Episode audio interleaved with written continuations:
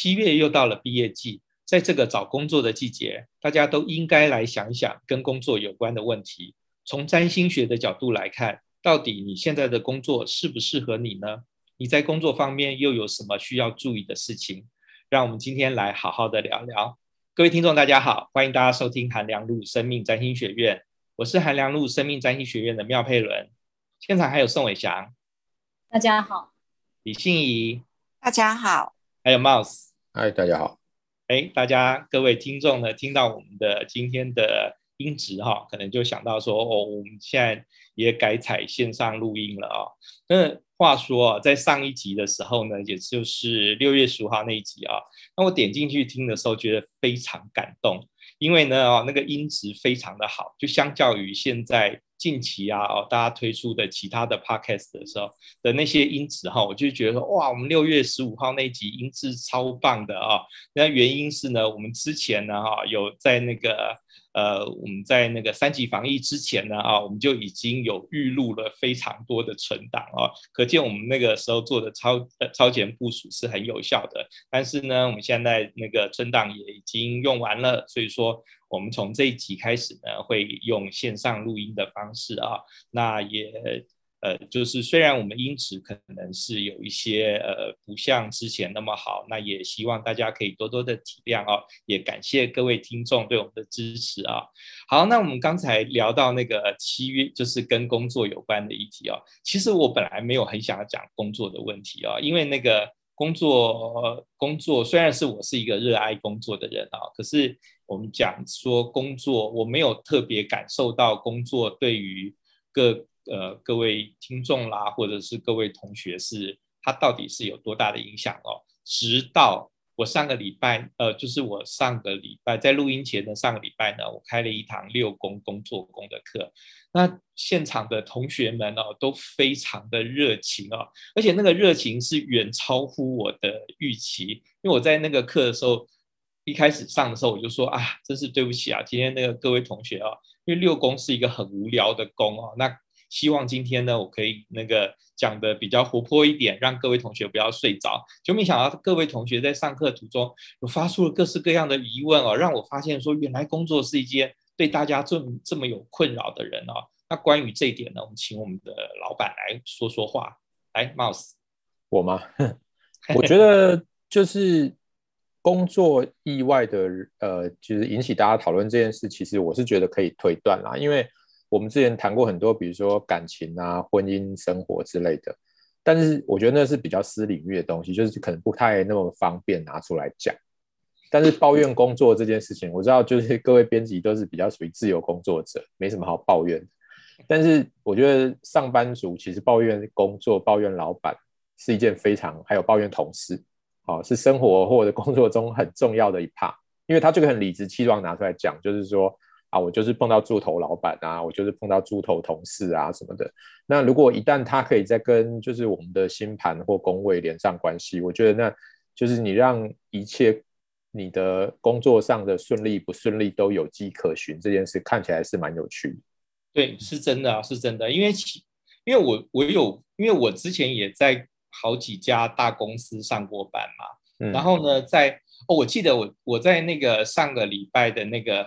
那个跟工作有关的占星，就六宫哈那个课里面呢，我觉得我自己讲，因为我呃因为那个那场是因为收音的关系啊，所以说我有关闭同学的麦克风啊。可是我自己讲的最激动，我后来讲完那一段我都烧瞎了，就是 就是大家很难想象，我以前是在一个日商公司。就巧莲智啊，我以前我以前在那边上过班，我在日上公司上班，真的超级的辛苦啊！就去那边的时候，每天就是去那家公司的时候呢，啊，就要打卡嘛，啊，嗯，那打卡呢，就他打卡也不是像一般出版，我们就是像远流也打卡，可是远流打那个卡是十点的卡，而且他有一个有一个时间，就是说你十点半之前打卡也没关系，你只是要。签合一下你就算了啊、那巧莲智要九点打卡，那也没有问题。可是问题是那个打卡钟在总经理座位的后面，所以你每天早上去打卡的时候，你要经过总经理。然后所以说那个我那时候去去就是报到的时候啊，那时候我的主编就跟我说啊，说我跟你说，你不要每天到那个八点五十五十五分、五十六分、五十七分你才去打卡，因为你在，因为你要经过总经理的座位，那你经过总经理座位的话，总经理就会瞄你啊，你你后后来你就是知道了，你就会被总经理记住啊。然后呢，那个打完卡之后，你知道要干嘛？要全体起立，因为 要开那个早会。那所以说呢，哈，那这一段期间是我，因为像我就是个性非常的、非常的自由，对不对？然后也没有办法遵守太多的办公室规则啊。那那段期间呢，啊，然后还包括说也不能够上班的时候也不能够吃零食啊。所以说呢，主编有警告我说，上班如果你要吃零食的话，你要把那个零食放在抽屉里面啊。然后呢，神不知鬼不觉的左右先瞄一眼，没有人在看你的时候，你才可以吃零食。而且不能吃有声音的零食，你只能吃那种没有声音的面包，然后一块一块偷偷的这样塞到你嘴巴。所以这个就是日商公司嘛，哈。那我在那段期间，那为什么会在那段期间去经历到这件事情呢？因为刚好那两年半啊，土星运土星进我的六宫啊，所以说你看 星运土星。进六宫的时候，我在人生中从来没有经历过这种在日商公司上班的这种可怕的这种经历哦，所以由此可见啊，六宫哦，在我们的在我们的星盘里面哦，是有很大的影响啊。那当然啦，那个可能我们在听这集节目的有一些新朋友啊，那新朋友，那我就跟呃新朋友稍微讲一下。就我们打占星之门的时候呢，啊，你打出生时间，因为它需要你的出生地点跟出生时间。出生时间打出来之后呢，你就会有左手边开始一二往下面的逆时钟的方式方向数，就会一二三四五六，然后有一个第六宫啊，那第六宫就是工作宫。那么你第六宫里面呢是有什么样的行星呢？它大概就会决定了你在职场上面。有什么样的一些呃，会遇到一些什么样的职场的状况啊？所以第六宫对我们而言是非常的重要的。好，那李信仪好像有一些例子啊，是跟六宫有关的。那我们请李信仪来跟我们聊聊第六宫。因为刚刚讲到求职这件事情，我就想到我大学刚毕业那一年啊，然后在选择要做什么工作的时候，其实我我自己有预设两个条件的。然后这个经验就是告诉我们人不要太铁齿，因为那个时候我设的条件，找工作设的条件是第一个，我不想要跟写呃写作有关的工作，因为我觉得写作是我的兴趣，如果它变成工作的话，会很无聊或者是很无趣，然后就剥夺了我的。乐趣这样子，然后第二个条件就是我不想做跟电脑有关的工作。虽然我自己 本身是念资讯管理，但是因为我非常讨厌写程式这件事情，所以我就觉得我对于电脑业的工作一点兴趣也没有。但是大家就知道我后来去了一家科技杂志当记者，所以我所预设的两个。对我抗拒的条件，我抗拒的两个条件全部都符合了。所以你看，但是后、这个、宇宙在呼唤，在回应你的呼唤。对，人不能铁齿。对对，人不能够，看自己的星图，你就很明白说，其实。它就很符合我的图的状况，因为第一个就是我的工作宫六宫是土星双子跟智神星双子合相在我的工作宫六宫，那双子本来就是跟媒体跟写作很有关的两个能量，然后另外一个就是在我十宫事业宫的部分有天王星，那天王星跟科技业是非常有关系的，而且我觉得很好玩，我去查了我毕业那一年在找工作的那段时间的。行运，其实那时候我大概只找了五个工作就确定了，就是要到杂志社去工作。然后那个时候我的行运刚好就是木星进我的事业宫时宫，所以其实我觉得整个过程还蛮顺利的。而且我找的第一个工作，基本上它就是一个去外面抛头露面，然后见的可能都是因为你记者采访的对象层级都不会是太。都是比较中高阶以上的主管职嘛，所以等于是你一毕业就是出去见世面的那种感觉，就很符合木星在时宫的状况。那我觉得很有趣是在于说，因为我弟弟跟我一样都是上升人嘛，但是我弟弟他的六宫就是太阳跟水星合相在金牛，他没有双子的星星在里面，所以我弟弟对工作的选择就跟我完全不一样。虽然我们上升是一样，他一开始是对金融业比较有兴趣，他先进了证券业，然后证券业压力业绩压力很大，所以后来他又转到保险业去。那可能就是业绩压力这一段一直可能没有办法克服，后来他也是回到了电脑业，但是他在电脑业一直是做跟品质管理有关的。就是跟 QC 有关的工作，所以其实这个也很符合金牛的特质，就是他们对于品质的呃敏锐度还有重视程度，其实是他们呃比较强的能力的部分。对对，因为我觉得这个蛮有趣的，因为像是说那个呃，我们可以这样子来看待你的六宫跟十宫啦，就是说大家先观察一下你的六宫跟十宫有没有星啊，因为这两个宫位是。直接的跟你的职场生活啊，因为六宫是工作宫，那是十宫它是社会舞台嘛，所以说呢，这两个宫位会很直接的反映出你的工作性质啊，或者是说你的社会的表现啊。那像心仪刚才的例子就很有意思啊，他六宫就有一个土星嘛，土星又在双子，所以说这个本来就是跟会跟那个呃那个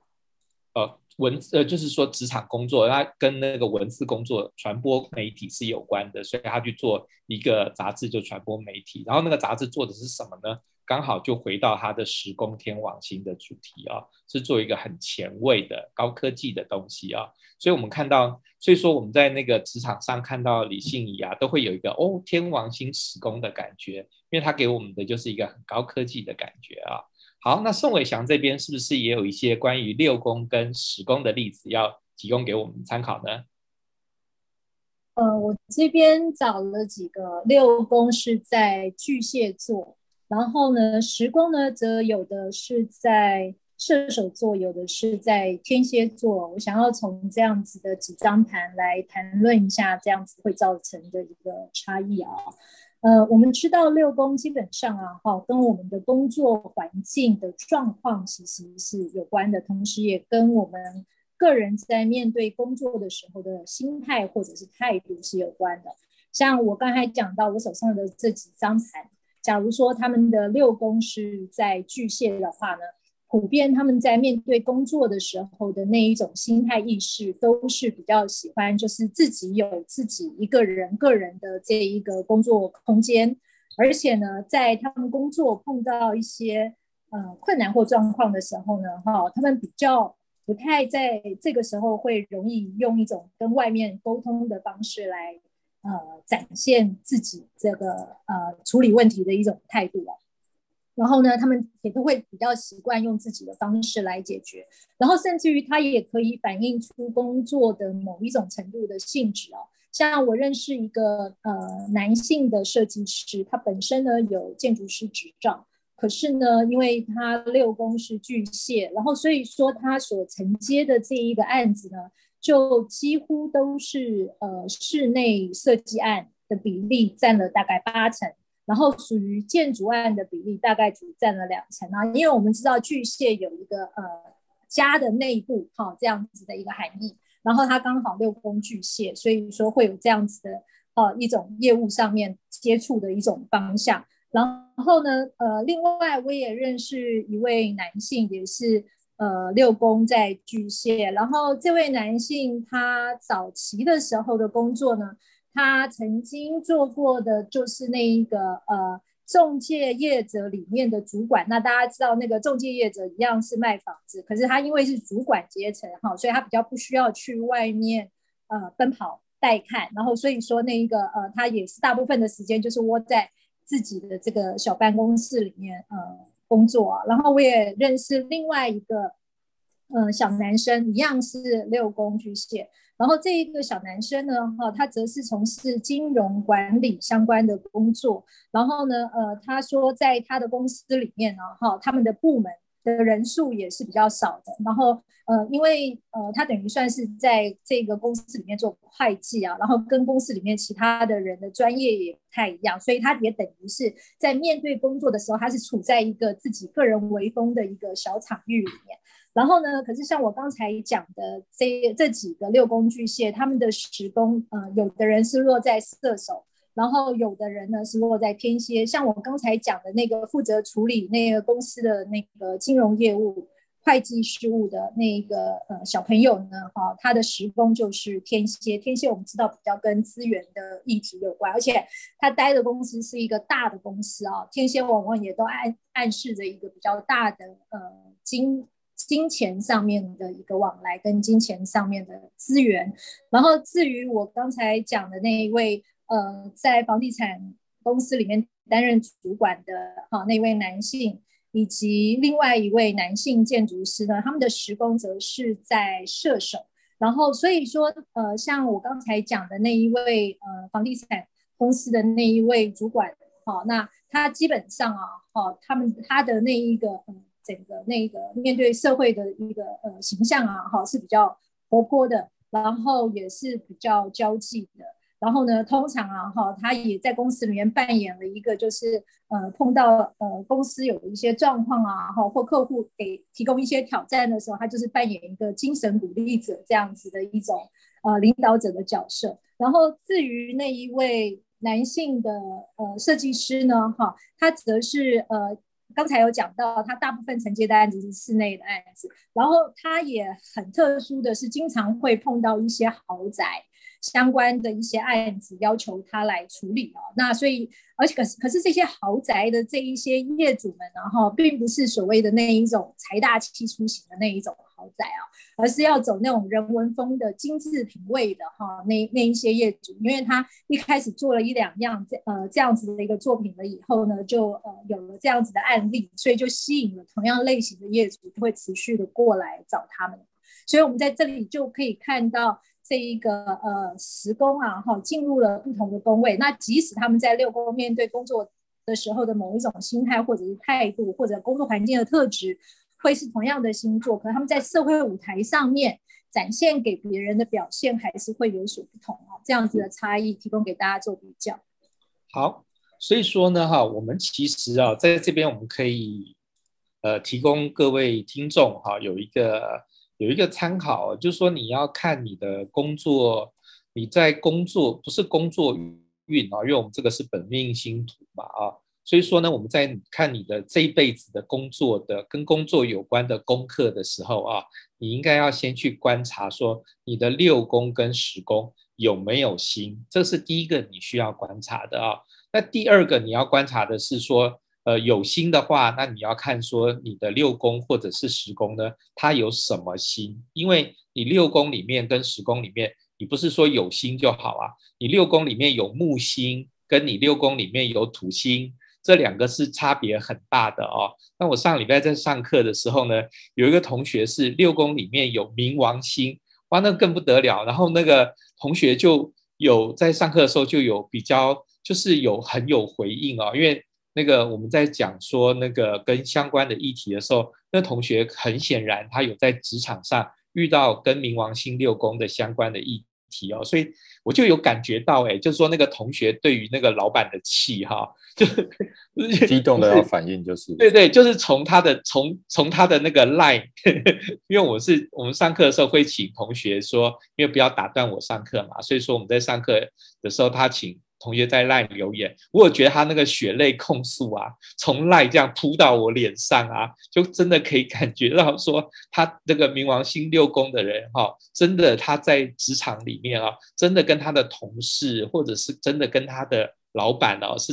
会有一些呃冥王星的血泪的冲突啊。信宇这边是不是也有朋友是那个冥王星在六宫？哦。之前我可能前两集有提到，就是我一个朋友，因为跟他的呃长官有冲突，所以他就是自己请调到其他业绩比较好，或者是比较偏远的分店去。结果后来那个老板就是升成了整个事业处的副总经理，所以还是又管到他。那他自己本身就是冥王星在六宫的这个部分，可是因为。这个就是复杂在于说，我那个朋友他虽然六宫强，可是他十宫更强，他有四颗个人行星都在十宫，所以我觉得这个反而会造成更大的冲突，就是因为他是一个很红的 top sales，哦，所以老板跟他互相对对方都有顾忌，这个就是冥王星在六宫，就是冥王星它很容易引发的权力冲突跟斗争的部分，那这个部分也导致说他的可能心理压力。也比较大，所以身体的状况就很不好，所以他最近就是在办，就是可能暂时要呃留停，或者是说提早退休，就有这样子的考量。嗯嗯嗯，对。那我觉得这个蛮有，我就那个就上个月不是上个月啦，就最近我们在规划下个月的那个呃课程的时候啊，我就有感觉到说，我每次讲到冥王星啊，因为之前我有讲到冥王星，呃，就是前一个月。我们有上八宫的时候，也有上到冥王星啊。那这个月呢，上六宫的时候又有上到冥王星啊。那每次上到冥王星的时候，我是真的可以感觉到说，同学在那个对于冥王星的那种那个咬牙切齿的血泪的这种痛苦啊。所以说呢，我在我看我在七月二十四号的时候啊，会开一堂是冥王星的的那个线上课程啊。好，那所以说呢，哈，那个呃，在这个冥王星的线上课程里面呢，我会讲一些比较呃，其实应该说是比较少教的地的一些呃东西，比较少少讲到。就首先呢，我会讲说冥王星落在不同的星座的时候呢，啊，它会带来什么样的世代的影响啊？那这个课这个部分其实真的比较少教哎，因为我有发现说，以前我们在讲教说太阳落在什么星座，月亮落在什么星座，这些讲到最后的时候，时间都不够了，因为我就是一个话很多的老师，所以每次讲到最后冥王星的时候，可能只剩二十分钟，然后要把冥王星落在十二个星座讲完啊，那真的是 Oh my。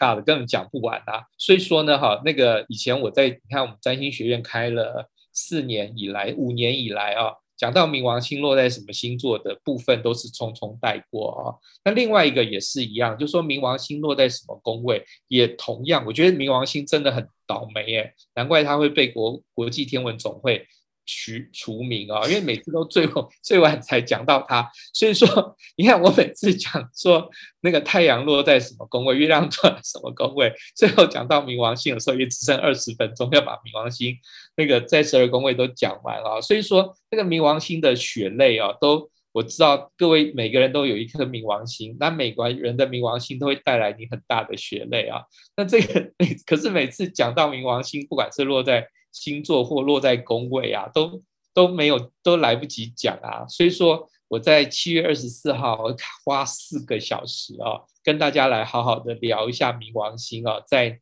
在那个不同的星座跟宫位啊，还有就是说，呃，冥王星到底代表什么意思？因为冥王星是一个很难理解的星，它不就说对于一般的初学者来说的话呢，可能你了解日月水金火木土天海。明啊，知道它的区别已经很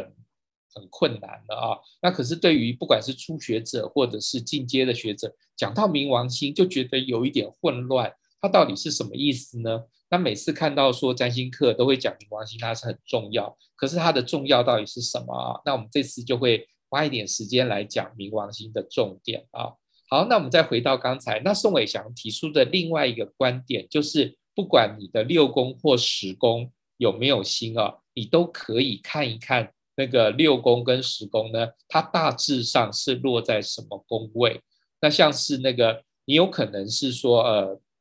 呃，就是你可以看说，对不起，你的六宫或十宫落在什么星座？那你可以就这样子的星座特质呢，去稍微去揣摩一下你在六宫的工作领域，还有你的十宫的社会舞台哦，它会呈现出哪样的？工作的性质啊，那这个是可以大家可以参考的啊。好，那另外一个重点就是刚才信仪跟我都不小心提到了，就是说当行，就算你六宫没有星的话，你当行运进入六宫，也就是日月水金，呃，就是在日月水金火，它影响力很小。木土天海冥的行运进入你的六宫的时候呢，你可以你会发现说，你原来的这个六宫的功课，你这个在这一段期间你就必须要做很多六宫的功课啊。那这个就会有两，世界上分两种人，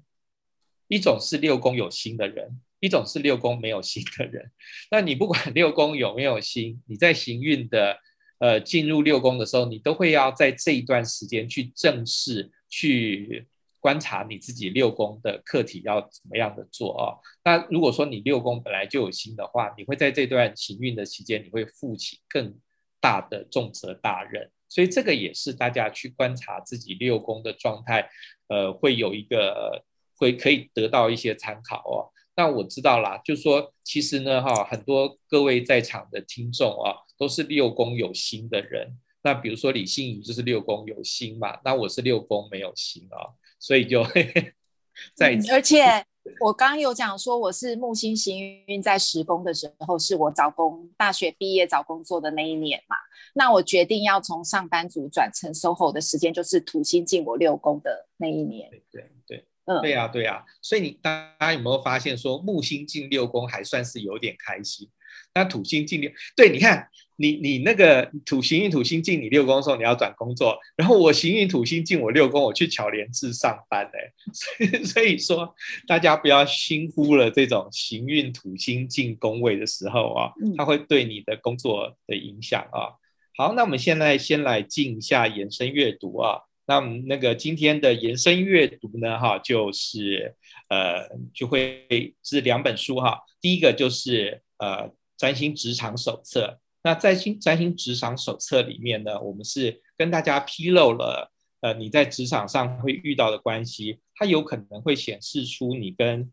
同事要怎么样的相处，还有你可能会比较偏好于呃做哪一个领域的工作，还有它会可以解释说你可能会适合用什么样的能量去发挥你的职场的功能啊。这本书的内容呢，包括了我们介绍了几颗跟职场有关的的行星啊，包括了水星跟智神星啊。那水星是你自己的心智领域啊。当你水星落在不同的星座的时候呢，你的水星就会用这个星座的能量去展现出你的星呃水星的特质。那水星它代表是一个人的思考跟沟通能力。那么智神星这颗星呢啊。它是你在职场中，你在人与人之间的关系的时候呢，你会用什么样的方式来表达跟沟通？所以说，智神星落在不同的星座跟宫位的话呢，它也可以从这边来去判断说，你做的工作是不是很适合你啊？那比如说像是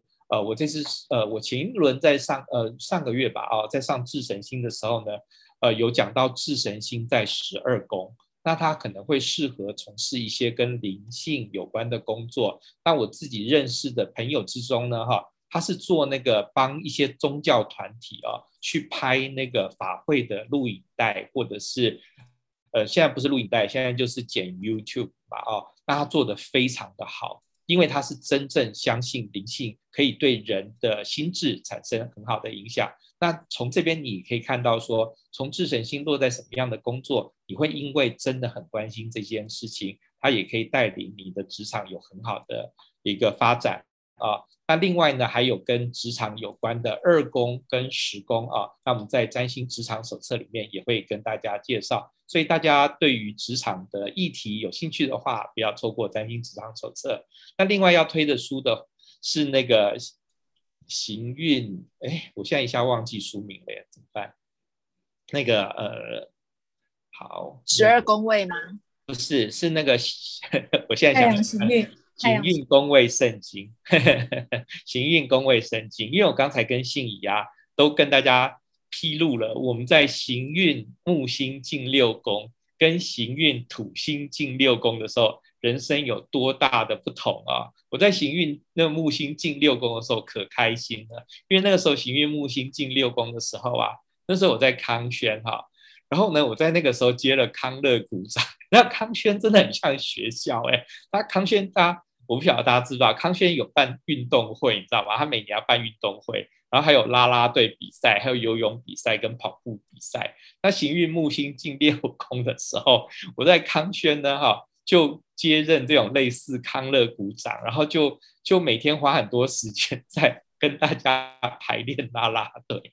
然后所以说，你看，所以行运木星进六宫的时候，他就有点，他是工作量会加大，可是你基本上是开心的啊。那行运土星进六宫的话，就是。他就没有那么开心啦、就是说，像我都已经进入人生难得一次，因为后来就做了半年之后我就辞职嘛，哈。那那个时候我的主管就说：“你也好不容易挨过了半年了，你要不要就继续待下来？”我就说：“我不要。”就是说，那真的好辛苦。好，所以说呢，哈，那个除了占星职场手册之外呢，哈，我们还要接呃推荐那个延伸阅读，要推荐那个行运宫位圣经啊，因为从行运宫位圣经之中呢，你可以找出说现在的主要的行运的木土天海冥啊，呃，进入的你的哪一个宫位，那你就可以去观察一下，说在这个宫位里面呢，你是不是应该好好的迎战，或者是尤其是像土星行运土星进六宫的时候。你是不是好好的忍耐？因为其实呢，再怎么样辛苦的事情，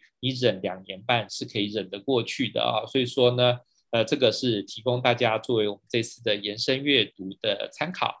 好，那接下来呢，哈，我们要呃，最近呢，因为三级防疫的关系啊，所以说呢，我们的课程呢都是改由线上课程啊。那么包括我们今天的录音也是线上录音啊。那我们在这段的期间啊，又有很多那个，我相信各位听众有很多很辛苦的事情啊啊！那我那个我要讲一下我的那个我之前的前同事，我一个前同事非常的有趣啊，他那个前同事呢哈，他的小朋友哦非常的活泼啊，是我认识的最活泼，我觉得很很可爱，可是真的很活泼。那那个小朋友有一天我那同事就发了一张照片，就是呢他坐在马桶上。然后在浴室拍的照片，他就说工作做不完，因为我们那个同事他做的工作是版权啊，所以说他每天都是忙着跟国外的版权代理公司或者是国外的作者或者经纪人呢啊，不断的写信啊，然后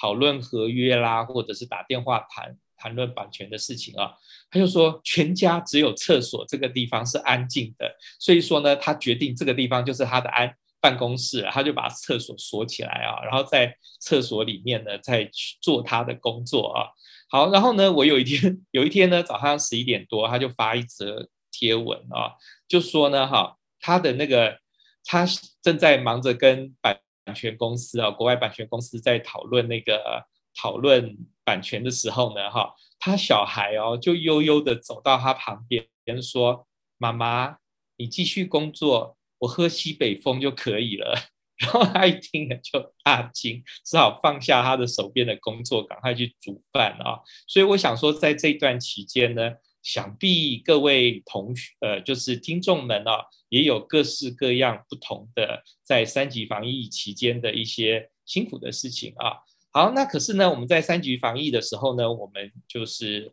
呃，因为也是为了大家的健康哈、着想。所以说呢，我们在呃预计在接下来的这几个月的课程啊，我们也会改成线上课程。那我们今年呢，哈，宋伟祥老师呢有一个新的计划，那是我觉得非就是真的啊，果然宋伟祥是一个那个智神星跟水星哈都在母羊啊，非常的具有前瞻性的女性。所以说呢，她在今年一开始的时候呢，就提出了一个很前瞻性的计划。就是他今年呢要开的是线上的工作坊，那到现在呢已经开了好几堂了，那效果都非常的好哦。那我们现在请宋伟祥来跟大家聊聊线上工作坊跟线上课程有什么样的不同，也请宋伟祥聊一下他在七月的时候要开的南北月交的线上工作坊有什么样的内容。好，宋伟祥。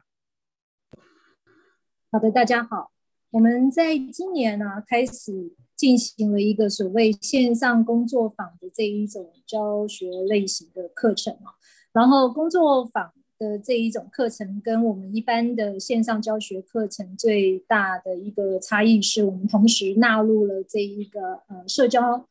媒体的这一个群组，也就是我们会使用 Line 来成立一个讨论群组，然后方便各位同学在上课以及下课之后呢，可以针对这一次的主题，然后彼此之间进行讨论、进行分享，甚至于说进行整个课程相关的一些整理，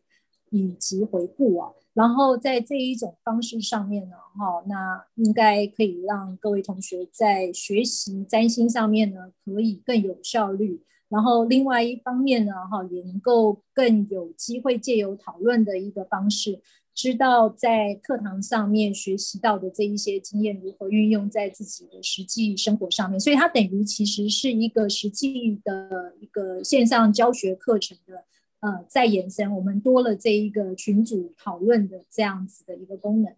然后我们在七月的时候呢，我还会再继续开设一个南北月交工作坊这样子的课程。然后这一次的南北月交工作坊，除了会带同学来认识什么叫做南北月交，它具有什么样子的功能。南北月交进入不同的星座、不同的宫位，它会产生什么样子的作用之外呢，同时我们也会进一步的介绍，假如说碰到不同的流年，像我们现在二零二一年，呃，在今天的话呢，这一个南北呃流年的这一个北月交是在双子座的十度。然后，如果说这一个点刚好进入你星盘上面的哪一个位置，那这一个双子座十度的北月交会替你的人生带来什么样子的机会？然后，同时在它对面的射手座的十度的南月交呢，可能又会替你带来什么样子的一个限制？然后到时候呢，哈，我们会在这样子的一个工作坊上面呢，哈，带大家一起共同进行讨论。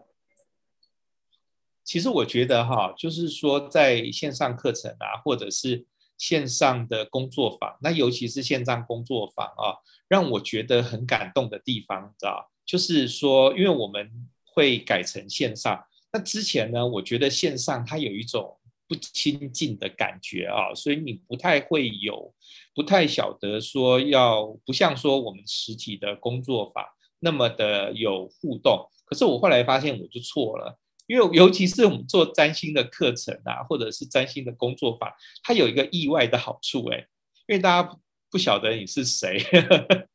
所以大家有问题啊，或者有抱怨啊，或不是抱怨老师，我是说抱怨自己的老板啊，或者抱怨自己的爸妈的时候，都可以很放心的毛起来抱怨啊。然后呢，也因为说我们在线上，呃，就是说我们开线上工作坊的话呢，我们会。呃，就是工作坊结束之后，我们会有几天的时间呢，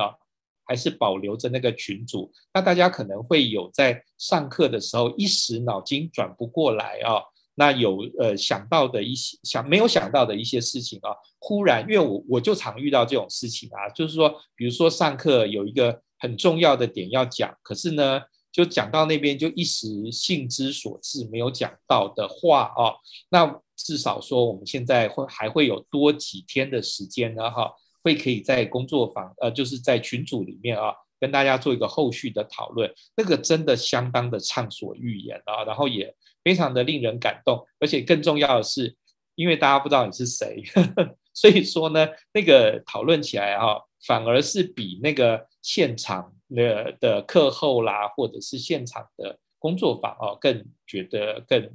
更更愉快哦，所以说这个地方是我们工作坊里面我觉得非常的令人开心的事情啊。好，那那个呃，宋伟祥，那你觉得说这次这以前几季啊，前一季前几个月啊，我们的工作法有没有什么让你印象深刻的事情？印象深刻的事情啊，也就是说，呃，像我自己以前不管是在上实体课程或者是线上课程。因为大部分的状况是上完了课就直接结束，然后上完课的呃，虽然也会留时间给同学来提问，不过可能因为每一次课程的一些呃准备的教材内容量都比较庞大哦，所以在请同学提问题的时候呢。很多时候，同学是不太知道这一个问题是要怎么问的哈，或者是说，呃，可能呢，他们会觉得说那个呃自己还没有想清楚，所以当场不是很敢问。然后自从我们使用了这样子的一个线上教学工作坊的这样子的一个模式了以后呢，哈，因为同学开始有比较多余的一个时间，可以对于上课的内容先进行消化，然后再针对他们所不明白的那一些部分，然后甚至于说，假如说与他们的生命生活经验结合的那时候，如果出现不切合的地方的时候，这又是什么样子的原因？可以提出问题来进行讨论啊。然后，嗯、呃，所以说，我觉得，嗯、呃，我得到的回馈是，很多同学会认为这样子的一种学习方式似乎比传统的上课来得更为扎实。对对，这是真的哦，因为我有发现说，其实像即使像我们以前在学学占星学啊、就是那当然了，我就是。跟那个李信怡老师是不一样，李信怡老师就很用功的学生，那我们像我们就这种上课都在有时候在放空啊啊、没有努力在抄笔记。可是呢，宋伟祥的工作坊啊、哦，他有一点，他有一个新的模式，我觉得很很令人欣赏哦。就是说呢，哈，你在报名工作坊的时候，宋伟祥都会提前啊、把这次工作坊呢要做的一些功课，那那些功课其实不难的。就是说，呃，比如说他先请你去查一个什么东西哦，那你就查完之后呢，把你的，呃，就是初步你查完的这个东西呢，啊，回传给宋伟祥，然后他在上课的时候会，呃，去点到说这个功课大概会有什么样的内容啊？那这个就我觉得帮助很大哦，因为呢，你等于是先做了一个预习，而这个预习功课并不难，不是。而就是说，你做完这个预习之后呢，啊，你在上课的时候就会有比较清楚自己现在正在学什么样的东西啊，所以这个是宋伟祥的那个工作坊，我觉得蛮有趣。那可呃，那我们除了工作坊之外，也有一般的线上课程。那线上课程的话，就是那我教的大部分都是一般的线上课程啊。那这个线上课程就比较没有那么复杂，可是呢，我也觉得说。在那个线上课程呢，大家比较可以及时的反映你现在遇到的问题啊，还有在课后之后你有什么样的呃，刚刚在课上课的时候脑袋一时没有转过来，那后来到课后之后你想要问的话，那我反而觉得这个时间上的一个延呃，就是说，比如有隔了一两天，你反而可以想得更清楚啊，所以说这个线上工作坊是跟线上课程呢是感觉还不错。当然了，我们也期望说我们的疫情可以早日的消解啊。那我们在疫情消解之后，我们可以有呃就是面对面的实体课程。那可是我们在疫情期间呢，也透过这个线上课程呢，哦，也可以让我们跟呃学占星的这个状态也可以有。呃，持续的学专心啊，好，那么呃，我其实哈，在这段线上呃，就是三级防疫的期间呢，我自己也上了很多线上课程。本来我一个月只有一个工一个读书会，我还参加了好几个读书会啊，所以就是说线上呃，就有点发现说呢，哎，即使是参加读书会哦，那线上的读书会也非常的有趣。所以说呢，各位同学如果有兴趣的话，也不妨除了我们的话。呃，也不妨有一些读书会啊，或者是一些线上的活动，也觉呃在这段期间也是参加会非常的好。为什么呢？因为我们其实现在我们就遇到了今年的整个呃行运都是天王星跟土星九十度嘛啊。那在这样的行运里面呢，土星总是会希望世界是不改变的，但是天王星的九十度啊，会让土星一定要改变。所以，我们在这一段期间呢，要做的事情是接受那个在意识上接受必然会降临的改变，而不能够不切实际的抱持着以不变应万变的心态，而必须要以万变来应付必然改变的世界。在这段期间的话呢，你会过得非常的从容。好，我们今天节目就到此结束，谢谢大家，我们下次再见，拜拜，拜拜，拜拜，拜拜。